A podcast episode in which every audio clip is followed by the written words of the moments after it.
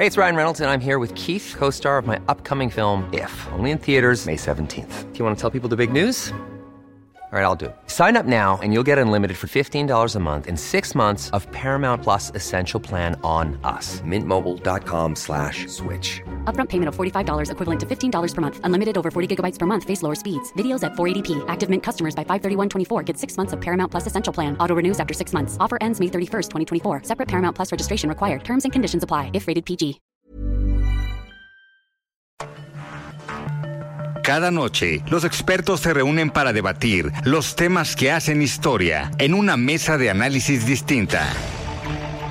Aquí las entrevistas con los personajes y líderes de opinión, junto al análisis profundo de los temas trascendentes. Alfredo Ceja conduce un programa de Frente en Jalisco por el 100.3 de FM.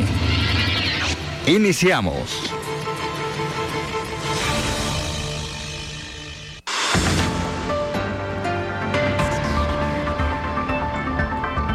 ¿Qué tal? Muy buenas noches. Bienvenidos a una emisión más de De Frente en Jalisco, aquí en Heraldo Radio Jalisco. Hoy martes 5 de septiembre quiero agradecer como todos los días en los controles técnicos a Joel Alvarado, en la producción y redacción de este espacio a Ricardo Gómez y recordarles nuestro número de WhatsApp para que se comuniquen con nosotros el 3330 1779 66. El día de hoy vamos a tener aquí en entrevista a Estefanía Padilla, ella es diputada local de Movimiento Ciudadano y como cada martes vamos a escuchar el comentario de Raúl Uranga La Madrid, presidente de la Cámara de Comercio de Guadalajara. Les recordamos que nos pueden escuchar en nuestra página de internet heraldodemexico.com.mx, ahí buscar el apartado radio y encontrarán la emisora de Heraldo Radio Guadalajara. También nos pueden escuchar a través de iHeartRadio en el 100.3 de. Y les recordamos nuestras redes sociales para que se comuniquen también por esta vía. En Twitter me encuentran como arroba Alfredo Ceja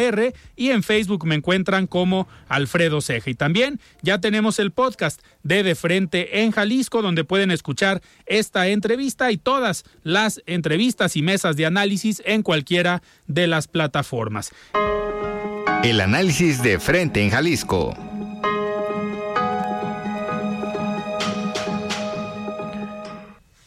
Muy bien, son las 7 de la noche con 5 minutos y me da muchísimo gusto recibir aquí en cabina a Estefanía Padilla, diputada local de Movimiento Ciudadano. Estimada diputada, ¿cómo estás? Buenas noches.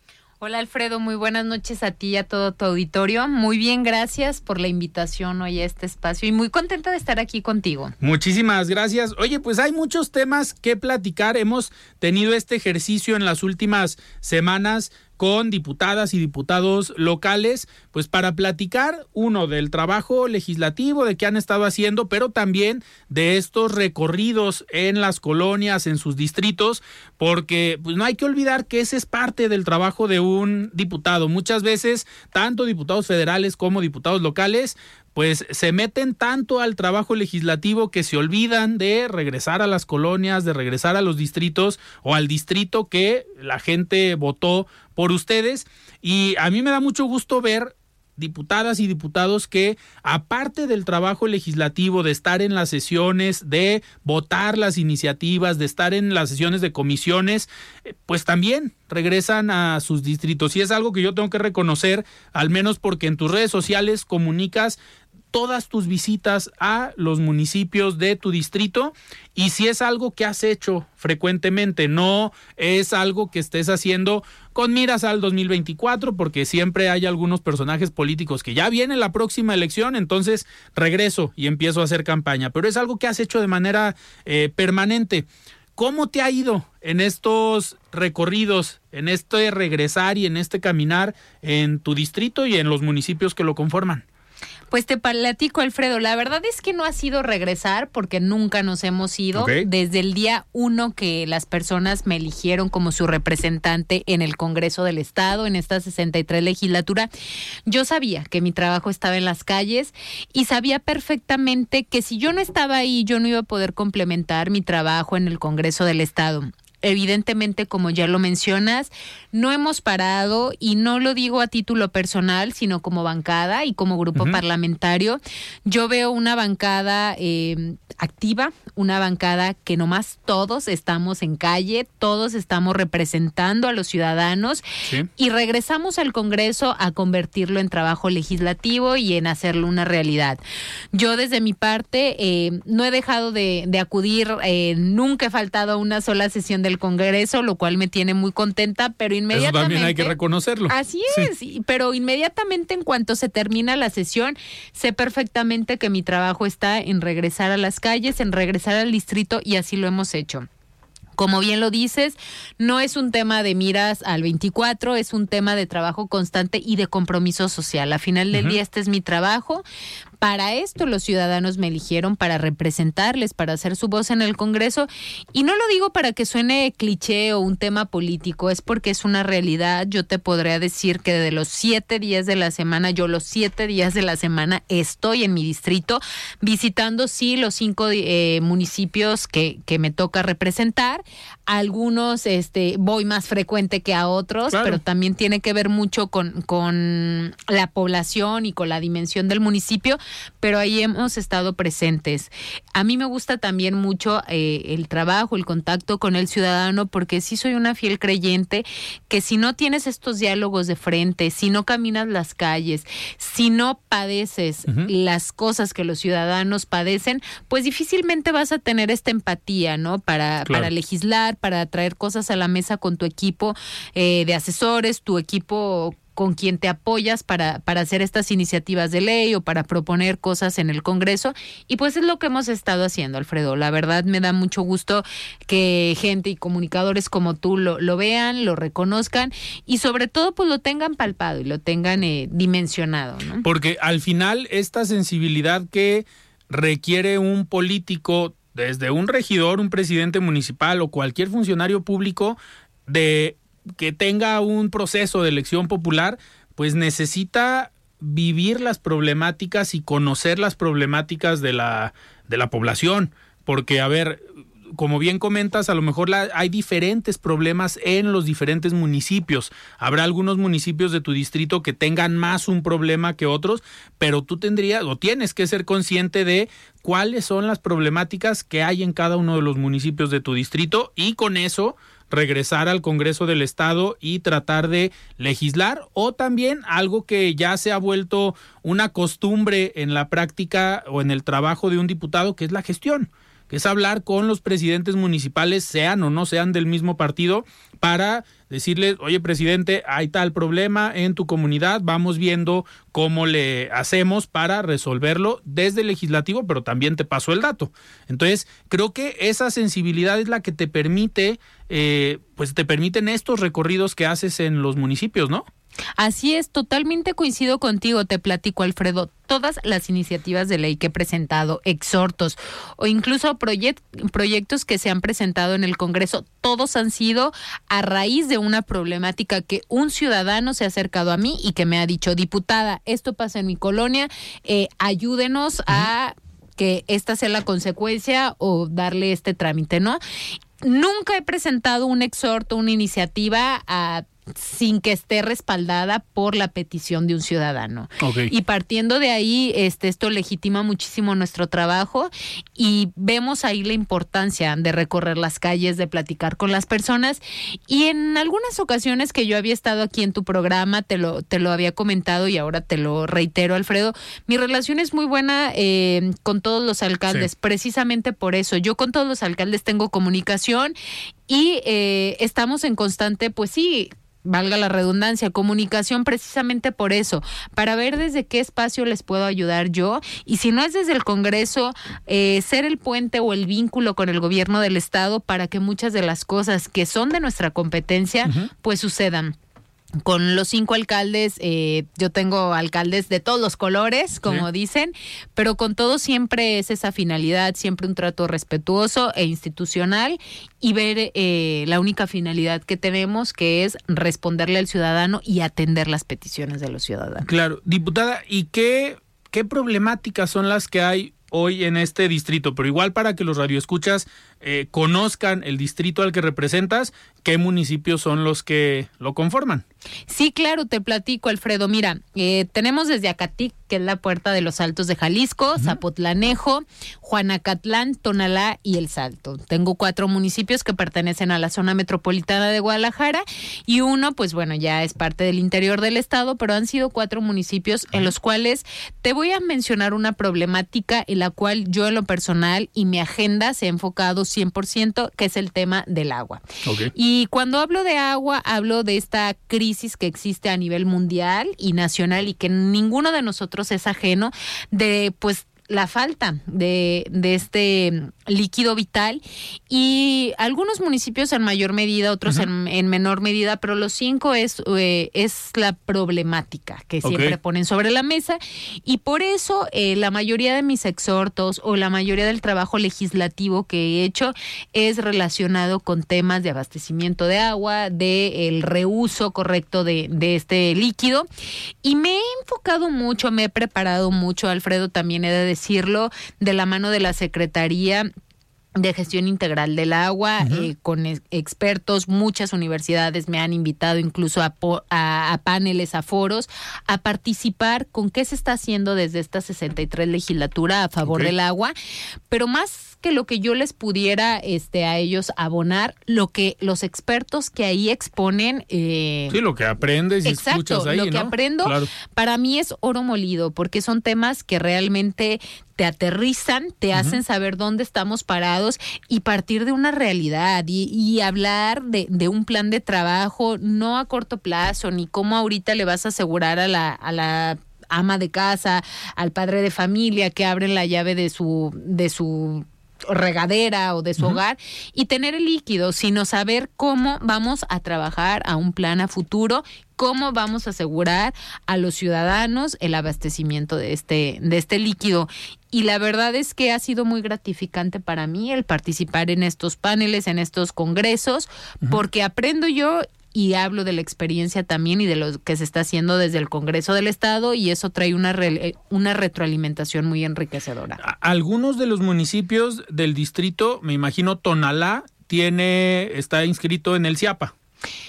Sí. Todos los demás no, cada uno tiene su propio sistema. No, te platico.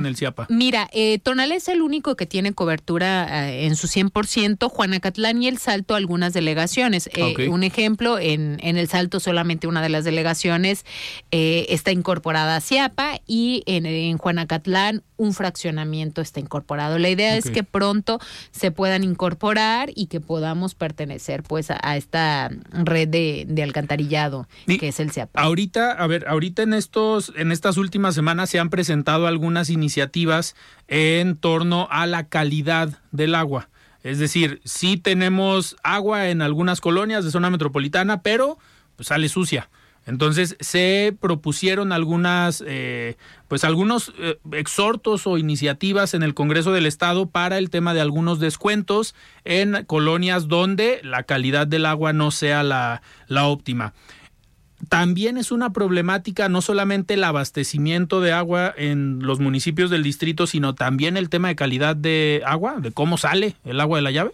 Mira, evidentemente, como lo planteas, sí se presentaron algunas iniciativas que incluso fueron aprobadas, todas siempre fueron apoyadas por la bancada naranja, siempre en unanimidad, apoyando evidentemente eh, los ingresos y que no repercuta en la economía de los ciudadanos, fueron apoyadas estas iniciativas. Y hablando de la calidad, yo siempre he dicho una cosa, Alfredo, eh, tareas y cosas por hacer siempre va a haber. Mejoras, evidentemente, no lo podemos negar, eh, se pueden hacer muchas mejoras alrededor de la calidad, pero también hay que ser muy conscientes de, de lo que esto implica, que es tiempo, que es recurso económico y que son muchos factores que incluso los ciudadanos este, tenemos que entender, ¿no? De repente nos, nos hablan de algún cierre en el tema de del agua en algunas colonias y los ciudadanos lejos de verlo muchas veces a bien porque se les está dando mantenimiento porque se está apostando en la infraestructura pues hay, quejas hay molestias no entonces aquí el llamado sería a la ciudadanía siempre ver de manera positiva estas mejoras que se están haciendo para tener la mejor calidad del agua. Y en la otra parte, bueno, pues claro que estamos trabajando, claro que estamos viendo el tema de presupuestos justos eh, eh, para poder contar con, con este presupuesto para mejorar la, la infraestructura hidrosanitaria, pero también hay que ser muy conscientes, Alfredo, en el que, pues bueno, como ciudadanos es es todo un tema, ¿no? El, el, tema del cuidado del agua, el ser muy conscientes que el agua cuesta. Mira, yo te pongo un ejemplo, en mi distrito, en algunos lugares no se paga el agua y los ciudadanos eh, tenemos que transitar a, a, entender, a comprender que el que nos llegue este servicio cuesta y que nos llegue este servicio tiene un valor y dárselo como tal, ¿no? Tenemos que pagar el agua a precio justo y poder este, transitar a, a esta mejora. No se paga el agua porque la gente no la paga o porque no hay un, digamos, un responsable de ir a cobrar? O de o un CIAPA que llegue un recibo o se están volando el agua? ¿Cómo Mira, el tema? en estos otros cuatro municipios, al no tener el CIAPA, evidentemente cada municipio es autónomo en el cobro de, del agua. Eh, ¿Qué es lo que pasa muchas veces? Eh, la conciencia de, de, del no pagar el agua o de que muchos predios no estén regularizados afecta en los, en los ingresos del cobro de, del agua, pero tenemos que evidentemente, y, y, es de reconocerse, transitar a eso, a regular muchos de los temas, a poder asegurar que los ciudadanos tengan esta conciencia del pago del agua, pero que a su vez también el servicio les llegue de manera correcta, claro. puntual y con calidad. Eso definitivamente, ¿no? Esto es un dar un buen servicio, para eh, pues también tener eh, el cobro justo por claro. este servicio. Y diputada, dentro del distrito, y es un tema que históricamente ha sido eh, pues un problema que sí se han tomado medidas en esta administración, es el tema del río Santiago. Eh, digo, los dos municipios, tanto El Salto como Juanacatlán, pues la problemática desde hace 15, 20 años, yo recuerdo cuando yo estaba en el ITESO, fue este lamentable hecho del niño Miguel Ángel López, sí. que desde entonces la opinión pública se volteó a ver ese tema, esa problemática, pero han pasado administraciones desde Emilio González Márquez, Aristóteles Sandoval, y sabíamos que la problemática ahí seguía, la contaminación del río seguía, a lo mejor no directamente de la zona de Jalisco, porque sabemos que el río ya viene del Estado de México, pues en parte eh, contaminado. Eh, a mí no se me olvida cuando fue este hecho lamentable las declaraciones de aquel coordinador del Consejo de Cámaras Industriales de Apido Treviño, Gutiérrez Treviño, que dijo a los reporteros, no vamos, y yo me aviento unos buches de agua, pues qué pasó, al señor le ya no lo religieron como coordinador del Consejo de Cámaras, pero sigue siendo una problemática eh, fuerte en estos municipios porque en su momento se llegó a hablar que la contaminación del río estaba generando enfermedades en la población de estas comunidades. Sigue siendo tan fuerte la problemática, sigue habiendo problemas de salud pública en los municipios? Mira, Alfredo, vamos hablando de realidades, uh -huh. qué sí se ha hecho y en claro. qué sí hemos transitado. Yo tengo que reconocer que este gobierno del estado, eh, quien actualmente el gobernador Enrique Alfaro encabeza, su primer día eh, al frente del gobierno del estado, lo arrancó y lo inició o sea, es, en el río Santiago, sí. ¿no? El mensaje que él nos manda de la importancia que le da y uh -huh. de la importancia que le da esta administración a tomar cartas en el asunto fue fundamental, sí. ¿no? Evidentemente él pudo haber escogido otros 124 municipios para haber arrancado y eligió este porque con es la importancia que le da este proyecto. Actualmente se, se están haciendo muchas eh, labores, evidentemente, ya hay plantas de, rescate, de, de limpieza. tratamiento, ¿no? Sí, sí. Eh, el tema de las plantas de tratamiento históricamente como nunca, y te lo digo yo, que soy parte de la Comisión de Hacienda, uh -huh. ha habido un presupuesto específico para el tema de darle mantenimiento a las plantas de tratamiento de agua.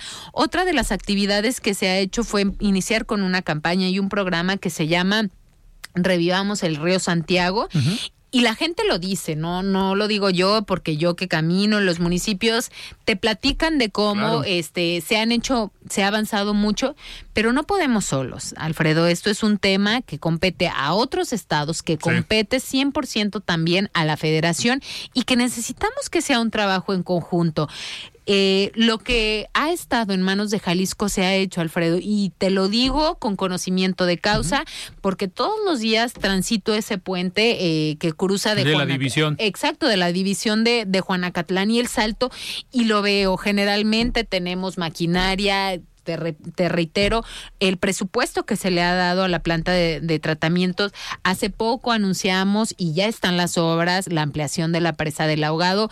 Son acciones que se han hecho de manera mayúscula en beneficio de recuperar y de sanear este río. No es suficiente, por supuesto no lo es. Necesitamos eh, meterle más trabajo, necesitamos hacer equipo con otros, con otros estados, concientizarlos, ¿no? Porque si te llega el agua o el río sucio del Estado de México, pues aquí que y más que concientizar, necesitamos acciones concretas, Alfredo. Necesitamos que haya una voluntad férrea a que las cosas cambien y a que las cosas, eh, pues bueno, puedan mejorar en beneficio de, la población que vive a los alrededores. Pero por lo pronto yo te pudiera decir que con esa ampliación que, que vamos a tener, pues va a mejorar muchísimo en, eh, eh, pues en, el tema de la calidad, la del calidad de, río o del agua del exacto, con esta planta de tratamiento. Entonces, si me preguntas, ¿se han hecho acciones concretas? Sí, se han hecho, hemos avanzado, sí, falta por hacer también. Y en el camino estamos. Perfecto. Digo, a mí me, siempre me ha llamado mucho la atención este, este tema. Qué bueno que comentas que hay cosas que se están haciendo, al menos desde el gobierno de Jalisco. Yo lo recuerdo y lo tengo muy presente porque siendo estudiante del ITESO nos llevaron en alguna ocasión a un recorrido a esta zona, era en pleno mayo, en pleno calorón, y veías pasar la espuma. Sí. Eh, precisamente en este puente que comentas, pues veías volar espuma y decías, ¿qué es esto? Pues era agua contaminada. Contaminada. Gente o compañeros del ITESO que a la media hora ya tenían sangrado en la nariz, dolor de cabeza, este olor pues bastante, bastante fuerte que te duraba dos, tres días en la, en la nariz. Eh, digo, que por eso vemos que no es nada más de un gobierno, sino que es una acción conjunta que, como bien comentas, tiene que entrar el gobierno federal. Esperemos que sí se esté apoyando de la misma manera, porque, a ver, se podrá hacer mucho aquí desde Jalisco, pero si no le entran los demás, pues no va a haber esfuerzo que, alcance. Que alcance, así es, Alfredo. Y en eso estamos, estamos trabajando, gestionando pero eh, sobre todo muy vinculados con, con, las secretarías y las coordinaciones encargadas del tema. Perfecto. Estefanía, tenemos que ir a un corte, pero ahorita que regresemos vamos a platicar también de a ver, en parte de los recorridos que estás haciendo últimamente en los municipios, una parte del trabajo que tienes en la Comisión de Hacienda, ya viene el tema del presupuesto, eh, han tenido bastante trabajo en esta, en esta comisión y también otro tema que traes siempre en agenda o de mucho impulso para el distrito es el tema educativo, los planteles educativos y todas las mejoras que se están haciendo desde la Secretaría de Educación que acabamos de platicar también con Juan Carlos Flores la semana, la semana pasada. Muy bien, estamos platicando con Estefanía Padilla, diputada local de Movimiento Ciudadano. Nosotros vamos a un corte y regresamos. Únete a la conversación. WhatsApp de Frente en Jalisco 3330 1779 66. En el 100.3 FM, la H que sí suena y ahora también se escucha. Mesa de análisis de Frente en Jalisco con Alfredo Ceja. Continuamos. El análisis de frente en Jalisco.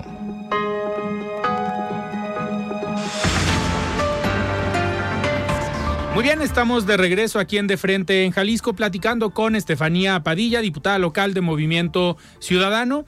Estefanía, otro de los temas que eh, ha llamado mucho la atención y en el cual te has enfocado mucho es el tema educativo el tema de pues el apoyo a los planteles, las gestiones, tanto en educación básica, media, superior, en todo el distrito, el trabajo con con Alep, con Cecitego, con estos subsistemas que están y que tienen una presencia fuerte en el interior del estado y en zona metropolitana.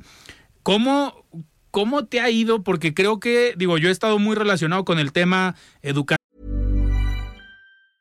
Cool fact a crocodile can't stick out its tongue. Also, you can get health insurance for a month or just under a year in some states. United Healthcare short term insurance plans, underwritten by Golden Rule Insurance Company, offer flexible, budget friendly coverage for you. Learn more at uh1.com. Ryan Reynolds here from Mint Mobile. With the price of just about everything going up during inflation, we thought we'd bring our prices down.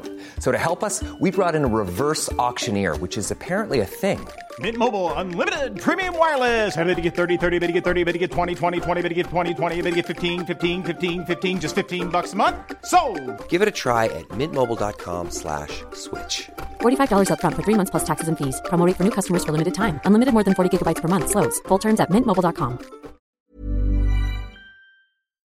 desde la academia eh, y también desde algunos, algunos cargos eh, directivos, creo que es una función muy noble el poder llevar educación a comunidades donde naturalmente por las condiciones eh, geográficas o por las condiciones sociales está complicado.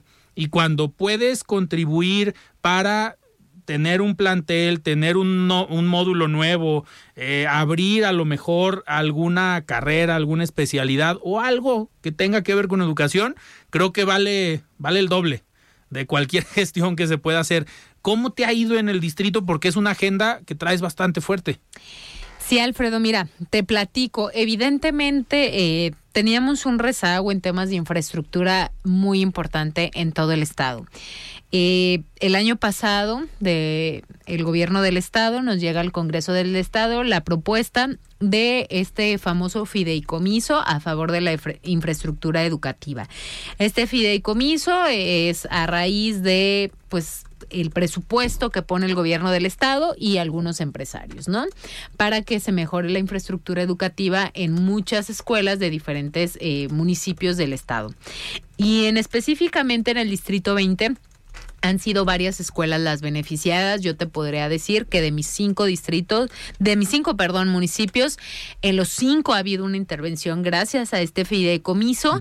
Y te voy a poner el ejemplo de uno muy específico. El CECITEC del Salto acaba de recibir, eh, pues obviamente, el apoyo por 31 millones y cachito de pesos para mejorar su infraestructura académica y, Lo cambias totalmente con eso. Totalmente. Estamos hablando de una pues de, estas carreras técnicas que en su 100% eh, de los egresados se emplean en el corredor industrial del Salto. Entonces estamos hablando de la importancia que tiene invertirle a los planteles educativos. Estamos hablando de dignificar las escuelas, de dignificar los espacios en donde los estudiantes pasan la mayoría del tiempo. Y por eso nos hemos involucrado tanto. Yo, yo reconozco el trabajo que se ha hecho por parte del gobierno del Estado, de la Secretaría de Obra Pública para eh, sacar adelante estos proyectos, pero sobre todo de los maestros. Alfredo, es impresionante visitar los planteles y saber cómo los maestros se involucran y se ocupan en que sus escuelas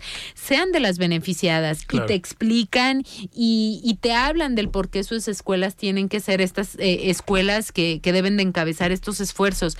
Eh, yo sí creo que en, el espacio en, la que, en el que pasan la mayoría del tiempo nuestros hijos tiene que estar digno para que ellos este, tomen sus clases y puedan desarrollarse plenamente. Y por eso, desde la Comisión de Hacienda, de la cual formo parte, pues hemos estado cuidando mucho esos temas. Yo recuerdo que el año pasado, cuando esto se aprueba, fueron muchísimos los directores de planteles educativos los que me buscaron y me pidieron que sus escuelas fueran contempladas. Hoy me da mucho gusto decirte que han sido muchas de las escuelas beneficiadas y que ahora tú ves a los directores, ves a los padres de familia y te dicen gracias. Esto cambió de manera significativa eh, la manera en que mi hijo venía a la escuela. ¿Por qué? Porque ahora hay iluminación alrededor de las escuelas y esto abona la seguridad de mis hijos. Gracias porque ahora mis hijos tienen baños dignos dónde acudir eh, en el transcurso que están en la escuela y esto hace que mi hijo ahora, cosas tan simples que uno viera que realmente en, en la educación de los niños cambia.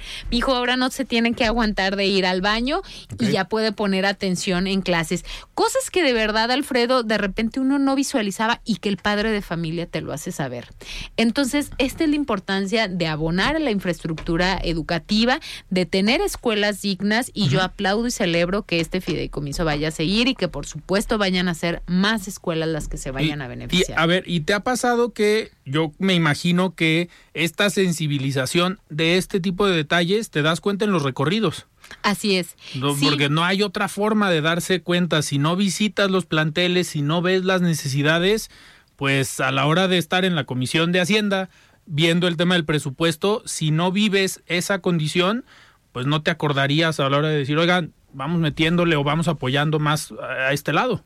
Así es, para discutir y para debatir tienes que llegar con argumentos y tienes que llegar con conocimiento de causa. Y yo no me imagino a un diputado debatiendo y discutiendo de algo que no conoce. Jamás lo haría. Jamás me pondré a discutir algo que yo no haya vivido o que yo no ah, haya pasado. Sí, hay muchos. Ah, bueno. No? Eh, no, vamos a hablar de partidos ni de personajes, pero sí hay. No somos de, esa estadística, porque yo sí creo que para llegar con argumentos y plantarte en la tribuna o en la comisión a tener un debate serio, tienes que hablar con conocimiento de causa. Y a ver, ahorita que ya entramos al tema del presupuesto, viene mucha chamba. En las próximas semanas va a estar aquí eh, Claudia Salas, que es la presidenta de la, de la comisión, que a mí cada que viene Claudia Salas me sorprende bastante porque trae toda la información.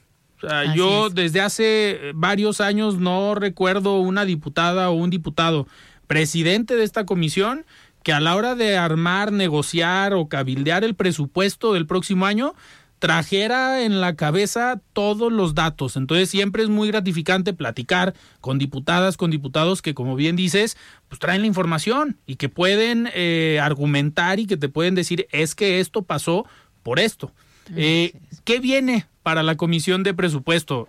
Aparte de jornadas largas de trabajo. Así es, mira, como tú bien lo dices, yo también lo reconozco, Alfredo, yo tengo compañeras muy capaces y trabajadoras que han estado al frente de comisiones y las han sacado adelante por su buen desempeño. Claudia es mi compañera, comparto con ella eh, esta comisión y sí, como lo comentas, ha hecho muy bien su trabajo y la hemos acompañado de manera muy positiva, digo, por parte de la bancada naranja, el coordinador de bancada, Gerardo Quirino, y tu servidora, quienes también formamos parte de esta comisión.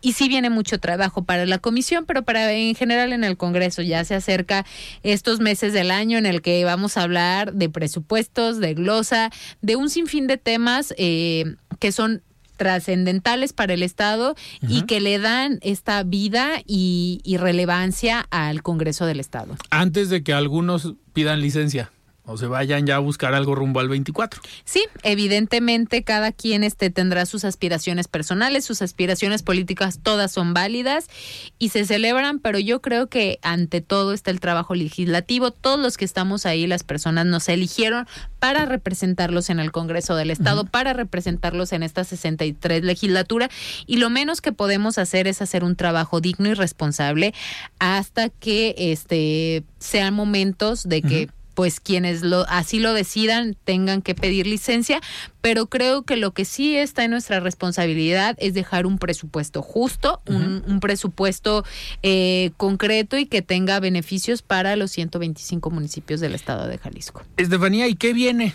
para el 24, aparte de trabajo legislativo, pero ¿cómo ves el panorama político electoral no nada más para Estefanía, sino en el distrito, porque ahorita comentabas, a ver, yo hay presidentes municipales de todos los partidos. Una parte importante del trabajo, a veces de los diputados, es esta operación y esta medición eh, de cómo se está viendo el trabajo, a lo mejor del partido al que representas en el distrito. ¿Cómo ves a Movimiento Ciudadano en el distrito que, que representas? Mira, yo te voy a hablar pues como la, la representante de Movimiento Ciudadano actualmente. Yo creo que si entendemos cuál es nuestra función en este momento y jamás anteponer los intereses personales antes de los ciudadanos y de las personas que nos dieron la, la confianza, las cosas van a salir muy bien. Yo en lo personal te puedo decir que yo veo un proyecto político aquí en Jalisco de unidad, creo que sabemos y no sabemos parte de un proyecto de unidad, de fuerza. A ver, Alfredo, las cosas se han hecho bien. No tenemos por qué titubear o por qué tener dudas de, de lo que hemos hecho. Eh, creo en el proyecto político al que pertenezco, creo en el equipo político del que soy parte y de lo que se ha hecho. Y esa es nuestra carta de presentación. Yo en lo absoluto me siento intranquila porque eh, los hechos hablan por sí mismos y las acciones que hemos hecho es nuestra mejor carta de presentación. Y con mi trabajo es con lo que yo me presento en las colonias y me presento en los municipios y espero lo mismo de los alcaldes de de los alcaldes y de los diputados de, de, otros partidos y de otros distritos, que tengamos altura de miras, pero sobre todo una conciencia plena de lo que es el servicio público, que primero está el representar al ciudadano antes que cualquier interés personal. Entonces, yo me siento muy cómoda desde el espacio en el que estoy, creo que las cosas se han hecho bien y con eso eh, me presento y sigo adelante, ¿no? La famosa redistritación, eh, hubo cambios en tu distrito. Esto, al final, en caso de que busques la reelección en 2024, te afecta, te beneficia por los cambios en los eh, en la composición del distrito? Mira, Alfredo, yo creo que una persona que trabajó toda la legislatura, sus municipios, de ninguna manera te afecta. a mí geográficamente, por así decirlo, pues sí queda más corto, se acota el distrito porque me quedaría con el distrito 20 que represento, se queda únicamente con dos municipios, que es eh, El Salto y Tonalá. Y geográficamente, si así lo queremos ver, pues al ser más pequeño, eh, ayuda que a lo mejor el número de visitas que tengamos sea más frecuente. Pero realmente te puedo decir que estoy muy tranquila y muy cómoda con el trabajo que se ha hecho. Eh, lo que te decía en un principio de esta entrevista, evidentemente, pues estos han sido dos municipios que más se han visitado porque geográficamente y en población pues son mayores, ¿no? Entonces, eh, el trabajo se ha hecho y yo estoy muy contenta y sobre todo tengo la confianza de las personas, que es lo que me externan cada que visitamos este. ¿Te, te estaremos viendo en una boleta en el 24? Mira, pues seguramente. probablemente sí. Eh, pero tengo muy claro una cosa y, te lo digo sinceramente, Alfredo, cuando a mí me eligen ser candidata del Distrito 20 fue a raíz de un trabajo previo que se hizo, de, de el conocimiento que tenían las personas de mi trabajo y uno no se puede, como dicen por ahí, hacer tonto solo. Creo que tú sientes y tú sabes cuando las personas te piden que vuelvas a aparecer una boleta y que les vuelvas a representar. Si los ciudadanos así lo deciden, con muchísimo gusto lo voy a hacer porque es mi vocación eh, el estar en el servicio público y con todo el agrado y me encantaría también, por qué no decirlo, volver a aparecer en una boleta. Si me preguntas desde qué espacio, pues no te pudiera decir ahorita porque sí creo que... Me ganaste la pregunta. es muy importante los tiempos y te reitero el, el ver no solamente lo que yo quiera, sino lo que el proyecto político al cual soy eh, formo parte, hacia dónde va, ¿no? No, no te iba a preguntar cuál posición, pero sí te puedo preguntar, ¿te interesaría legislativo o ejecutivo? Me gustan ambos. En el legislativo, pues ya tengo experiencia. Eh, he estado en esta 63 legislatura, pero también en el Ejecutivo, anteriormente de ser diputada, eh, tuve la oportunidad de ya estar eh, en el encargo en un ayuntamiento y también conozco y sé del encargo público en, en un municipio y también me encantaría estar ahí. Perfecto, ya digo, oficialmente ya no es los martes de destape, ya pasamos esta mesa a los lunes ya te estaremos invitando. Muy bien. Un lunes para cuando digan los tiempos de Movimiento Ciudadano, aunque ha habido algunos que ya se han destapado aquí, ¿eh? Muy bien. Alberto Esquer, Clemente Castañeda, Verónica Delgadillo, muchos de tus compañeros, la misma Priscila Franco, eh, pues han platicado aquí de sus aspiraciones en los martes de destape. Pues estaremos eh, todas las veces que seamos invitados con muchísimo gusto y yo sí creo que la prudencia sigue siendo una gran virtud y que esperaremos los tiempos eh, correctos, pero sobre todo el espacio, estar en el espacio en el cual podamos eh, servir de la mejor manera a los ciudadanos y estar y abonar al proyecto político al que pertenecemos. Perfecto. Estefanía, muchísimas gracias por estar hoy aquí en De Frente en Jalisco. Gracias a ti, Alfredo, a todo tu auditorio y pues Aquí vamos a estar, cuantas veces nos inviten. Perfecto, y a seguir trabajando. Nosotros platicamos con Estefanía Padilla, diputada local de Movimiento Ciudadano, y vamos a escuchar el comentario semanal de Raúl Uranga La Madrid, presidente de la Cámara de Comercio de Guadalajara. Estimado Raúl, ¿cómo estás? Buenas noches. La voz de los expertos. Muy buenas noches para ti, Alfredo, y para tu apreciada audiencia que sigue a De Frente en Jalisco, un programa del Heraldo Radio. Quiero contarles un poco de todo lo que vivimos en las dos semanas anteriores con la edición número 30 del Encuentro Internacional del Mariachi y la Charrería. El pasado domingo terminó como empezó, lleno de música, fiesta, tradición y gente orgullosa de su cultura hay varias razones para pensar que esta edición que conmemora tres décadas de existencia del encuentro será icónica. Una de estas razones es que todos los eventos registraron una gran asistencia. La gente acudió a las más de 170 actividades que realizamos en 17 municipios del estado, contando zona metropolitana y pueblos mágicos. Tanto en eventos gratuitos como de cobro, el público respondió de muy buena manera. Además, tuvimos eventos que estuvieron a la altura del festejo por las tres décadas del encuentro. Entre ellos estuvo el concierto magno en el auditorio Telmex, en donde los cantantes Cristian Nodal y Robin Torres se lucieron en conjunto con el Mariachi Internacional CHG de Gamaliel Contreras Huerta y con la Orquesta Filarmónica de Jalisco. También destacó la gala dedicada e inspirada en la vida y obra de Fray Antonio Alcalde, además de todas las galas que realizamos en el Teatro de Gollado. El éxito de esta edición número 30 del Encuentro Internacional del Mariachi y la Charrería es solamente un aviso de lo que viene. Desde la Cámara de Comercio de Guadalajara seguiremos trabajando todos los días para que la cultura de Jalisco y de México sea expuesta por todo el mundo. Retomo nuevamente las palabras que nos dio don René Rivia León, quien fundó el encuentro cuando presidió el Consejo Directivo de la Cámara de Comercio. El encuentro ya no es de la Cámara de Comercio, ya no es personal, ya es de la gente de Guadalajara. Hasta aquí mi comentario, Alfredo. Que tengan una excelente semana. Todas y todos, nos escuchamos el próximo martes. Muchísimas gracias, Raúl, por este comentario y nosotros vamos a lo que sigue. El análisis de frente en Jalisco.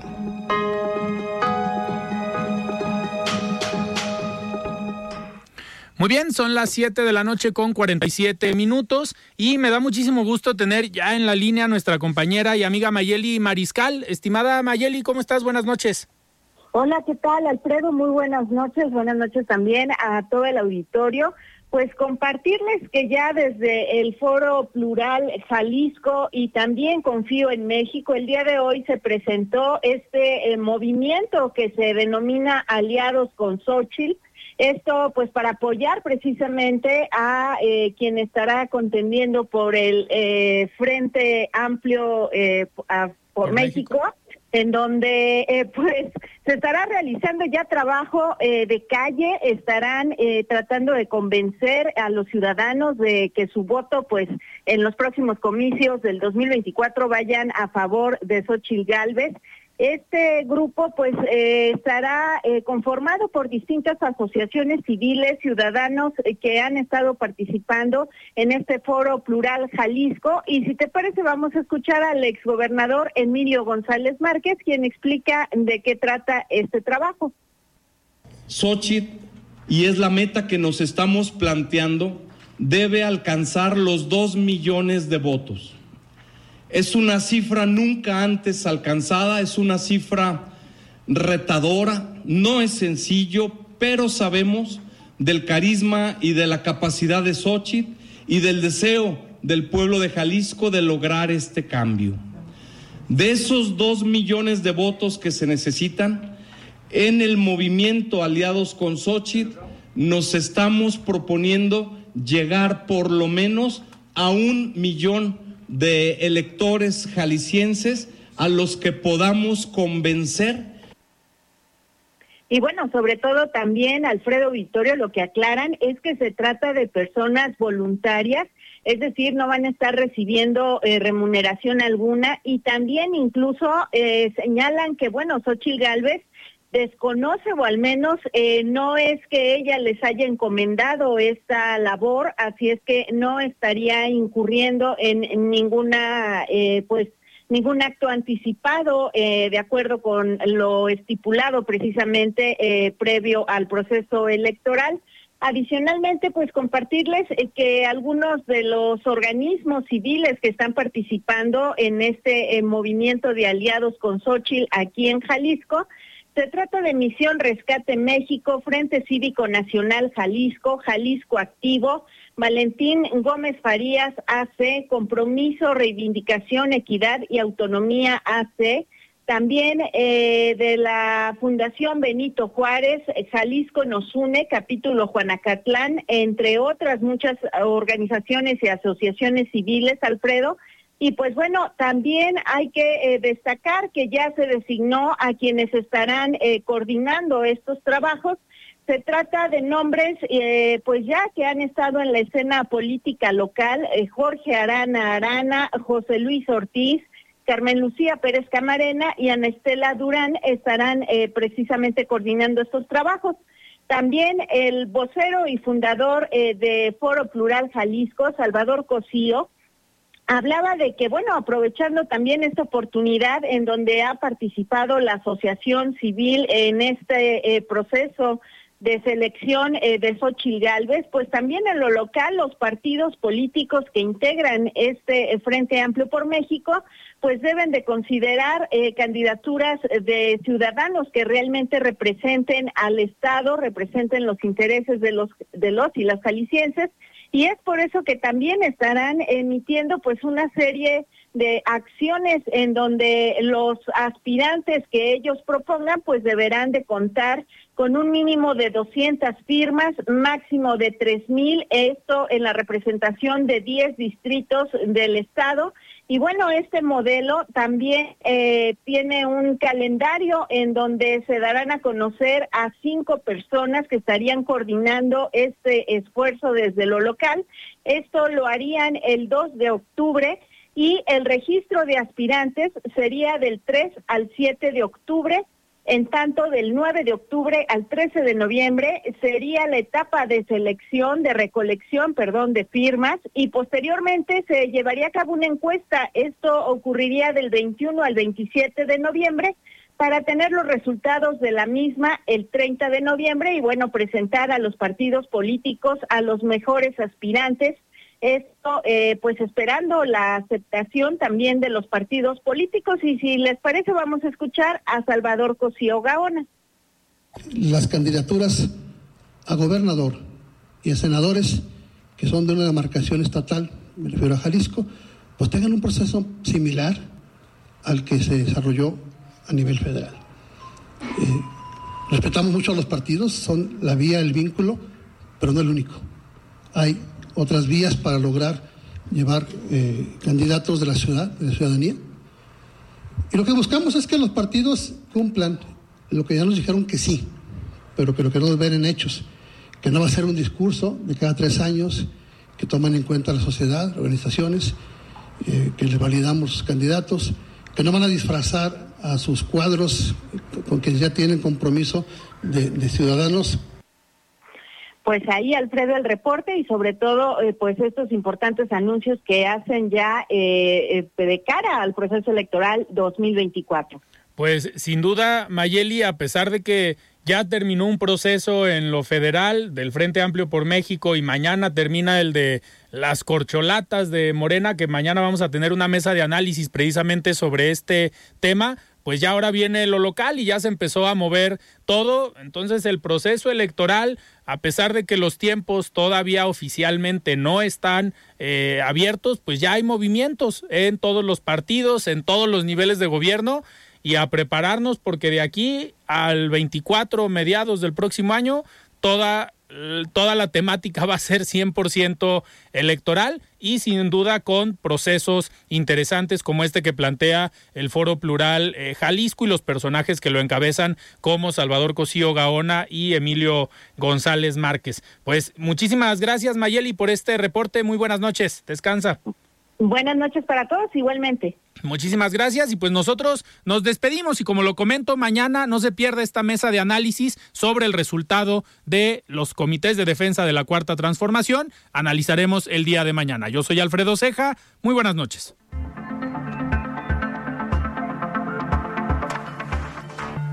Alfredo Ceja los espera de lunes a viernes para que junto con los expertos y líderes de opinión analicen la noticia y a sus protagonistas.